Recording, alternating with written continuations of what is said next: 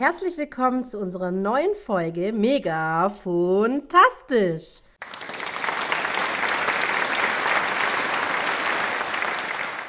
Heute mit der Folge 2. Und zwar geht es äh, um das Thema der Zusammenhang zwischen der Sprache und der Schrift, beziehungsweise der Stimme und der Schrift.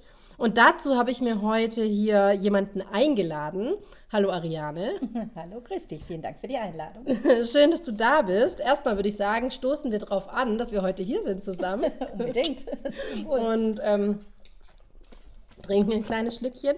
Und ja, letzte Podcast ging es ja darum, ähm, was so die Schrift beziehungsweise die Handschrift für Auswirkungen auf uns hat und dass es so ein mega mäßiges Kulturgut ist, was unbedingt erhalten werden sollte. Stell dich mal ganz kurz vor, erstmal Ariane, warum du was heute zum Thema Sprache äh, sagen kannst.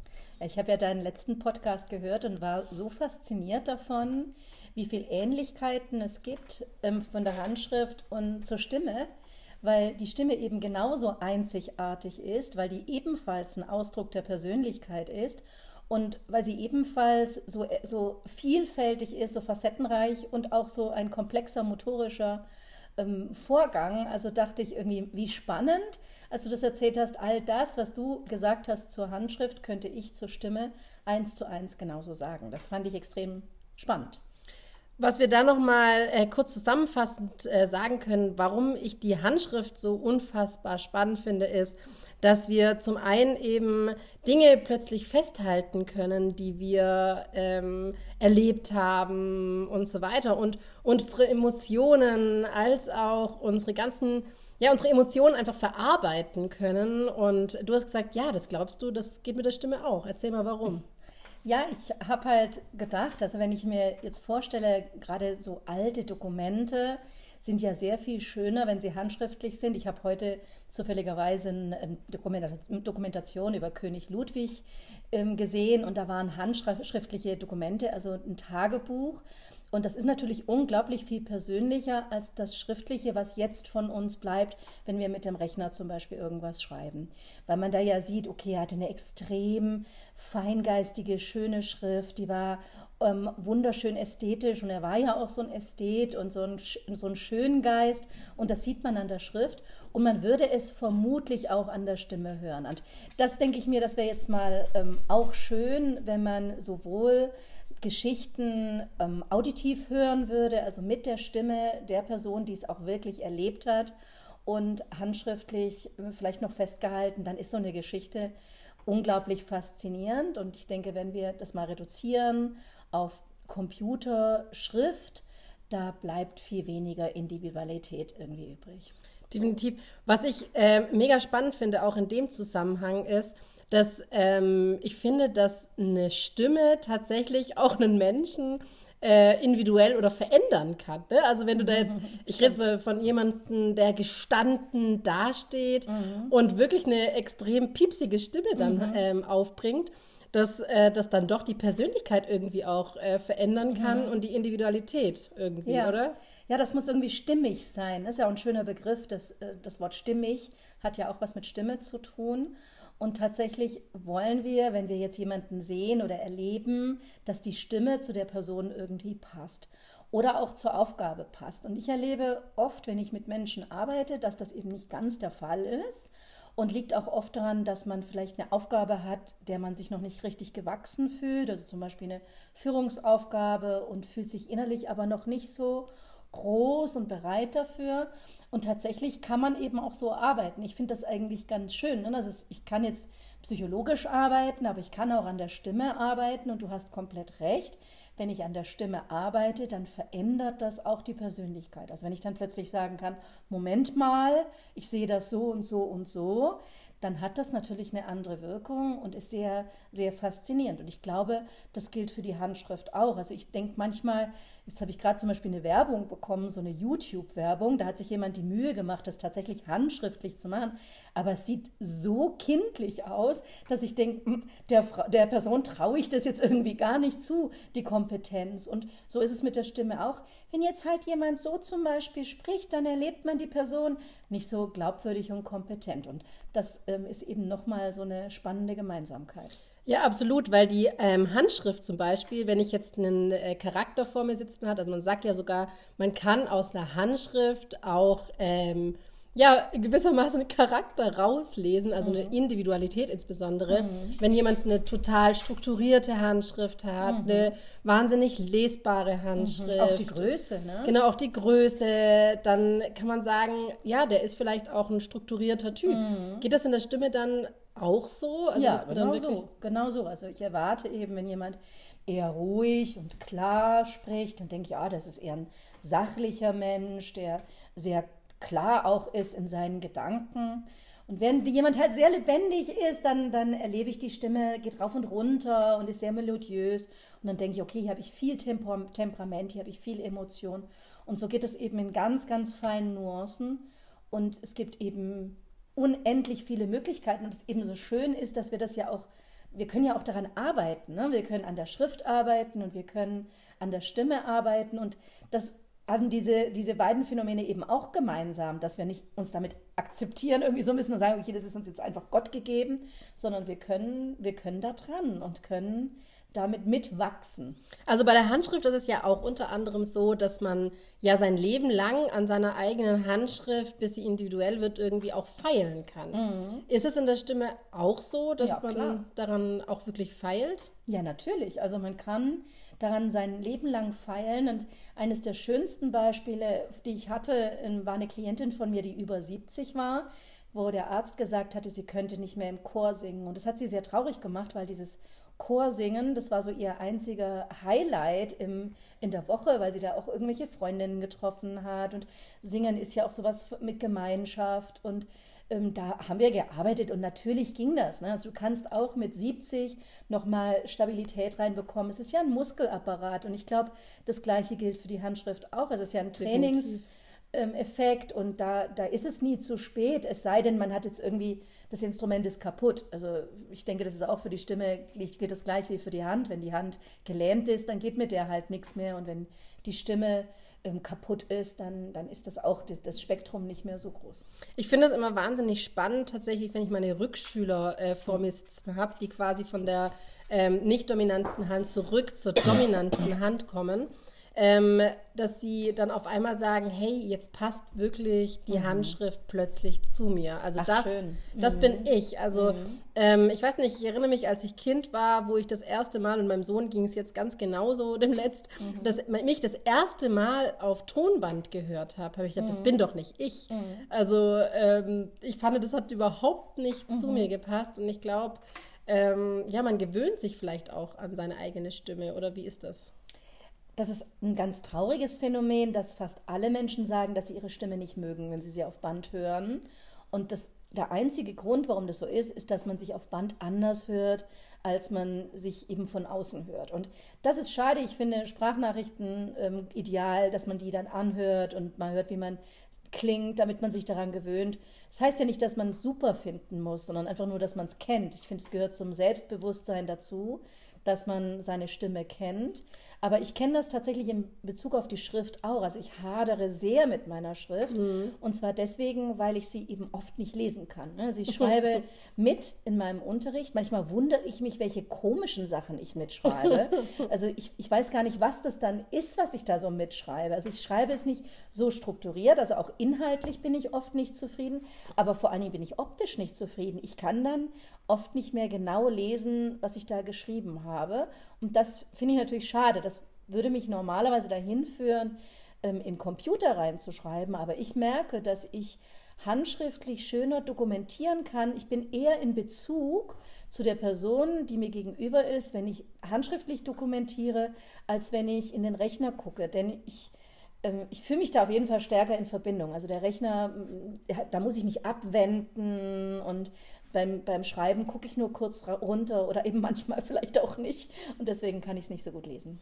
Absolut. Ich liebe es ja mittlerweile tatsächlich zu kombinieren. Also ich habe da meinen ähm, Apple Pencil und äh, schreibe dann ins Tablet wirklich rein und habe es dann direkt digital. Also ähm, das wandelt es um, ja. Das wandelt es dann auch um, aber man kann es auch handschriftlich, beha handschriftlich behalten. Und das Tolle an der Sache ist, dass wir sagen, ähm, Handschreiben bedeutet auch irgendwo verarbeiten. Mhm. Ist das bei der Stimme oder beim Sprechen mhm. nicht auch so, dass man, wenn man was spricht, äh, einfach das verarbeiten kann besser? Definitiv, das ist auch so. Das sind zwei Sachen, die ich gerade spannend finde. Also einmal ähm, natürlich das Dokumentieren an sich, das, das bringt sehr viel. Wenn ich jetzt hinterher das laut nochmal spreche, habe ich es mir hundertmal besser gemerkt, als wenn ich es nur aufschreibe, ganz klar. Also ich die Kombination daraus ist großartig und es hinterher nochmal reinzuschreiben, bringt auch mir viel. Also erst handschriftlich und dann dokumentieren schriftlich und dann verarbeite ich es auch nochmal anders, weil ich ja den Klienten oder die Klientin dann nochmal durchgehe. Aber das andere, was du sagst, ist ja, dass man auf dem Tablet dann schreibt mit der Handschrift und die wandelt, das Tablet wandelt es um. Und ich gehe mal davon aus, dass man sich da auch ein bisschen Mühe geben muss. Also wenn man da jetzt ganz ähm, gruddelig da reinschreibt, dann wird der Rechner wahrscheinlich Schwierigkeiten haben. Ich meine, vielleicht lernt er das, keine Ahnung aber ich muss wahrscheinlich mir mit mehr Liebe schreiben. Und das gilt eben fürs Sprechen genauso. Wenn ich jetzt eine Aufnahme mache, dann spreche ich natürlich auch mit einem Tick mehr Liebe. Also wenn ich was diktiere zum Beispiel in mein Handy, das kann das Handy ja genauso. Das Handy kann ja auch das, die Stimme ähm, in Text umwandeln. Das wäre jetzt eher meins als mhm. Stimmtrainerin. Mhm. Ähm, dann mache ich es ja auch mit ein bisschen mehr Liebe. Das heißt, ich spreche dann zum Beispiel Punkte, mache Pausen, ähm, spreche so deutlich, dass man einen Unterschied zwischen G und K und B und P und D und T auch wirklich hört.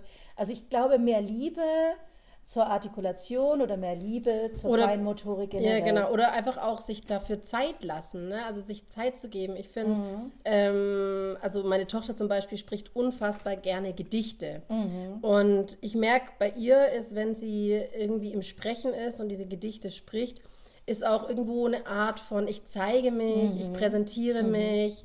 Ähm, ja, irgendwo auch, äh, du siehst mich und äh, sei stolz auf mich irgendwie. Also habe ich das Gefühl. Ja, gehört ähm, und gesehen werden. Genau, ne? gehört und gesehen werden. Mhm. Das finde ich einfach auch eine ganz, ganz schöne Sache. Und mhm. ähm, deswegen glaube ich, ist das Schreiben und auch, also ich meine, man wird dafür ja gelobt irgendwo. Ne? Also sowohl fürs Schreiben als auch fürs Sprechen kann man da irgendwie. ja, ich weiß nicht, bekommen. manchmal bleibt das Lob ja vielleicht aus, aber die Erinnerung ist einfach eine andere. Ne? Also ich habe gerade eine handgeschriebene Karte bekommen mit mit einem Foto auch mit einem alten. Es war ein altes Foto und ein paar handgeschriebene Zeilen.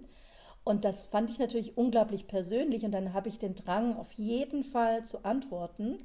Wenn ich eine E-Mail bekomme, dann, dann empfinde ich das als wesentlich weniger liebevoll und dann kriegen, kriegen die halt eine kurze Info zurück. Aber naja, und man, ähm, finde ich, beim, beim E-Mail-Schreiben verfehlt man oft den Ton. Absolut. Und man hätte das vielleicht gar nicht so gemeint, auch in Absolut. Wirklichkeit, oder? Das denke ich so oft, wenn ich was lese, denke ich, Mensch, wenn du mir das jetzt gesagt hättest, hätte sich das niemals so unfreundlich angehört. Ich bin großer Fan von Smileys. Also ich finde, es muss nicht tanzende Smileys sein, das finde ich dann zu viel.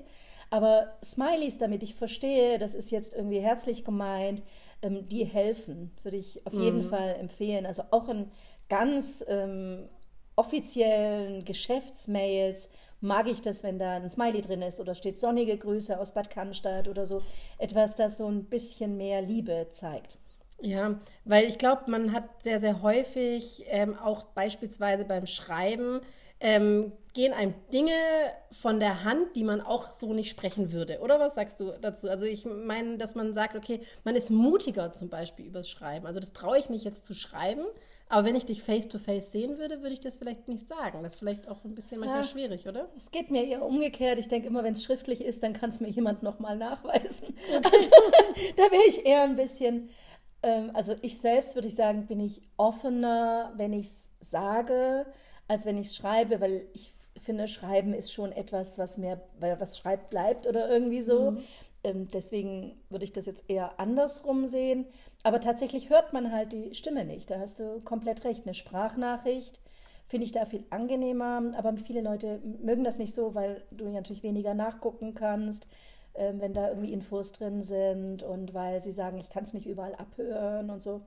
Aber ich bin ein großer Fan von Sprachnachrichten. Ich freue mich immer. Ich höre die Stimme dann mit und mag das. Was würdest du sagen, sind so die, ähm, die Charakteristika einer Stimme? Also, was ist das, was so eine Stimme eigentlich ausmacht? Mhm. Also tatsächlich ähm, habe ich da was dazu gemacht. Ich habe so eine Stimmblume Blume gemacht, weil das die Stimmfarben, die man hat, viel komplexer sind, als man so denkt. Man denkt ja mal laut, leise und hoch, tief. Das sind so die Standardinstrumente, ähm, die man kennt, aber es geht eben auch weich und hart oder vorne und hinten. Also es gibt schon viele verschiedene Parameter, die das dann zu einem großen Ganzen machen. Und es gibt nicht das richtig, sondern okay. es ist eben abhängig von der Situation, abhängig von dem Menschen, mit dem man spricht, abhängig von der Stimmung, abhängig vom Inhalt. Also es ist sehr, die Stimme ist schon sehr, sehr komplex und von der Wirkung her ein Instrument, was wir unglaublich oft unterschätzen denn ähm, das ist schon ein Machtinstrument. Also man kann mit Stimme tatsächlich wirken. Finde ich immer sehr spannend, wenn man quasi telefoniert. Also mhm. ich würde sagen, bei den Menschen, die man gut kennt mhm. äh, und die telefonieren, kann man ganz genau mhm. herausfinden, mit wem telefoniert er mhm, gerade. Hallo genau. Bärchen, hallo ja. Schatzi. Braucht ihr noch nicht mal sagen. Ne? Mhm. Oder wenn du jemanden sehr gut kennst, also mich zum Beispiel, ich denke, wenn ich mich melde und ich sage nur Hallo, kann es schon sein, dass du an meinem Hallo genau hörst, was Sache ist. Mhm. Und das ist, das ist spannend, ne, dass man tatsächlich so viel da erkennen kann. Also man glaubt auch der Stimme im, immer mehr als den Worten. Also wenn du mich fragst, wie geht's dir? Und ich sage, gut, dann weißt du ganz genau, ich glaube der Stimme, ich glaube dem Wort nicht. Alles gut. Das ist alles was, was wir ja, sehr häufig Alles gut. Ja. Alles gut. ja, sehr spannend. Glaubst du, dass wir wissen, was die Macht der Stimme sozusagen ist? Also glaubst du, dass die Mehrheit auch seine Stimme oder ihre Stimme so einsetzen kann, um diese Wirkung da rauszuholen? Ich glaube, dass wir es unterbewusst oft machen. Ne? Also es gelingt schon den meisten Menschen, dass das einfach passiert, wenn sie wütend sind, dass die Stimme härter wird und gepresster wird und wenn sie ganz sanft sind, dass die Stimme weicher wird oder dass, wenn sie ein Kind sehen, dass die Stimme dann höher wird. Ich glaube, da passiert schon viel, aber tatsächlich, das tatsächlich als Wirkungsinstrument auch bewusst zu nutzen, das ist etwas, was noch nicht richtig verbreitet ist. Und ich denke, eigentlich sollte man da mit dem Kindergarten anfangen. Hast du da ein paar Tipps, vor allem an ähm, Eltern mhm. oder an TherapeutInnen, äh, wie sie ihre Stimme wirke, wirk, oh, so, wie sie ihre Stimme wirkungsvoll einsetzen können? oh ja, jetzt muss ich mir erstmal hier räuspern, erstmal nochmal einen Schluck deine trinken. Stimme langsam nach. Ja, genau. Mhm. Trinken, super. Warmes Trinken wäre noch besser als kaltes. Räuspern ist auch schlecht, ne? Räuspern ist schlecht, aber ähm, ich finde Räuspern ist besser als der Ruf. Das heißt ja immer, du darfst auf gar keinen Fall räuspern, mhm. aber wenn da was drauf ist, muss das halt auch runter. Ne? Man darf keinen Räuspertick bekommen, aber es ist, geht jetzt nicht die Welt unter, wenn du mal räusperst. Alles klar.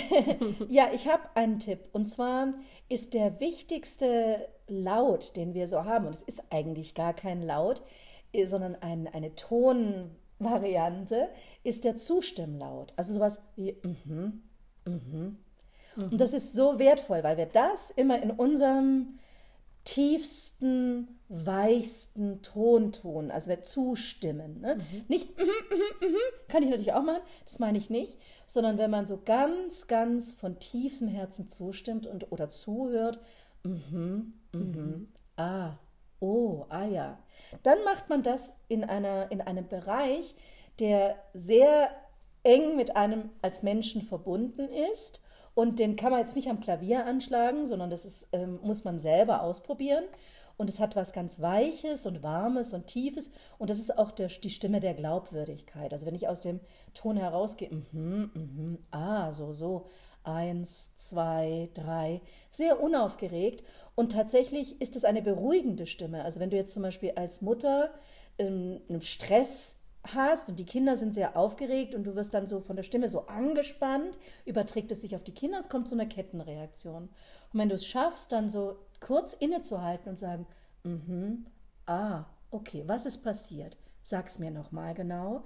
Dann kommst du automatisch in so eine ruhige Stimmung, die sich auf die Kinder überträgt Und das, finde ich, kann man mit den Kindern sogar üben, denn damit kann man sich selbst beruhigen. Also, Ja, vor allem, weil man dann nicht aus dem Impuls vielleicht auch raus handelt, sondern einfach sagt, okay, man nutzt das als eine kurze Pause, Cut, Ja. mhm, was ist hier passiert? Ja, Ne, dann kannst also du das kurz- üben.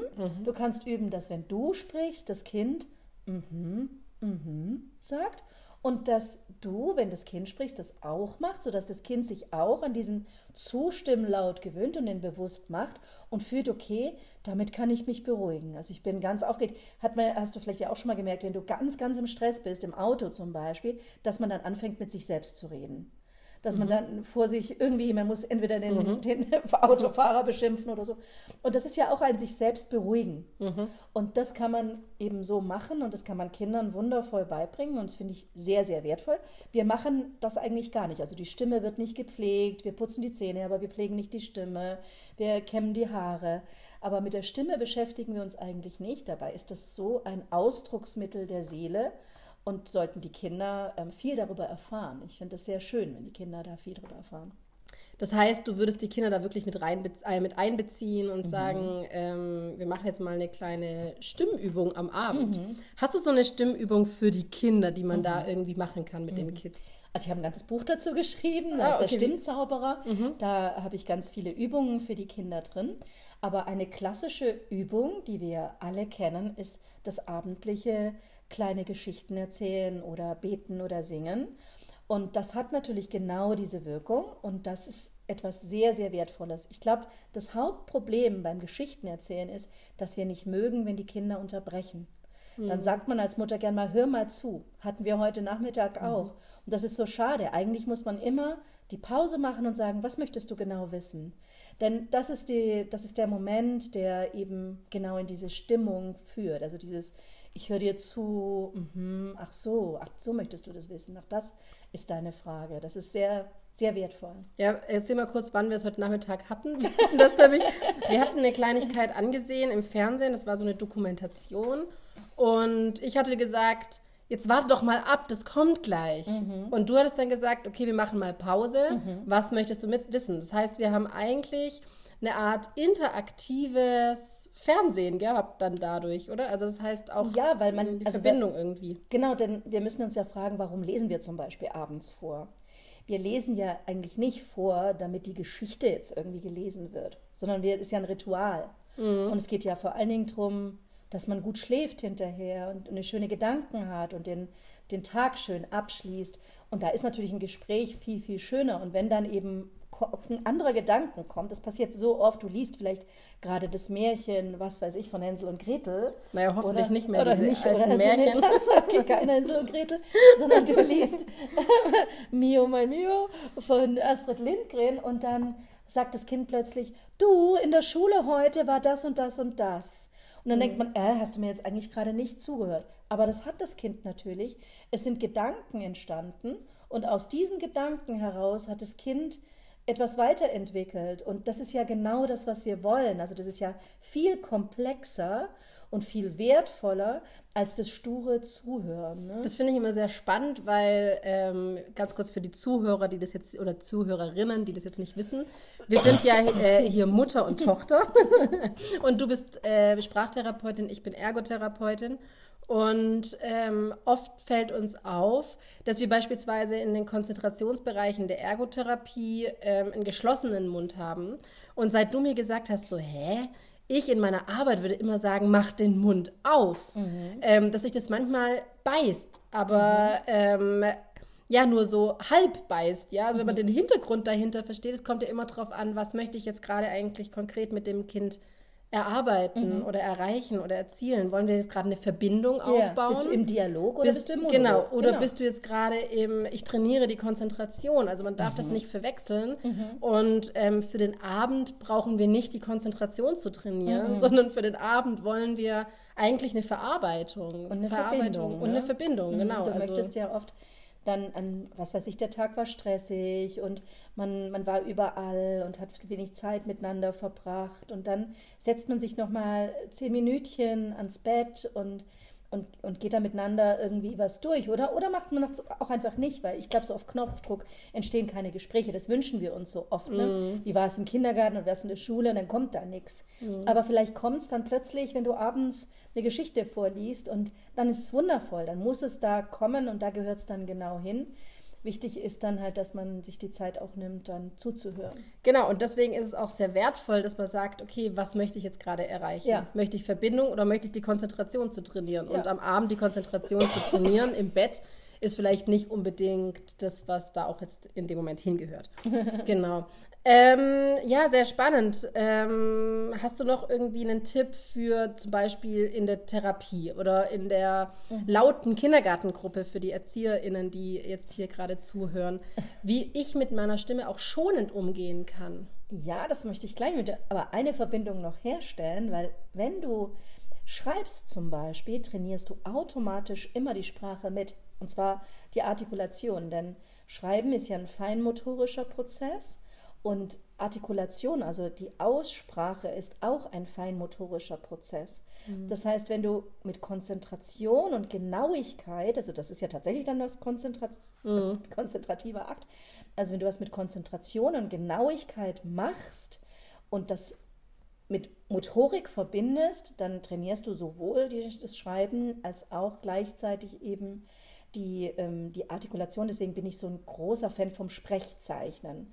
Also Sprechzeichnen, wie das ist das Haus vom Nikolaus. Und da gibt es ja auch ganz viele. Die Sprechhexe finde ich zum Beispiel super als, als Material. Kannst du vielleicht hier drunter verlinken. Das finde ich Absolut. richtig cool. Was vielleicht ganz viele gar nicht wissen, ist, dass die Feinmotorik ja nicht nur die Hände betrifft, sondern Ja, dass ja, die eben. Feinmotorik Genau, die eben genauso, die genau die so. Mimik, also Ja, die Mundmotorik, als auch die Zehenmuskulatur, die Hände, ähm, dass alles das ganz, alles ganz feinmotorische Motor- Prozesse ja. sind. Und ich glaube, in, dem in der Umgangssprache wird halt die Feinmotorik oft Mit nur Malen. den, genau, nur den Malen Händen gleichgesetzt, ja. zuge, ähm, Ja, das ist schön. Also, dass man da genauer wird und, und eben auch sich dessen bewusst ist, dass wenn ein Kind genau malt, dass das dann auch gleichzeitig Artikulation trainiert.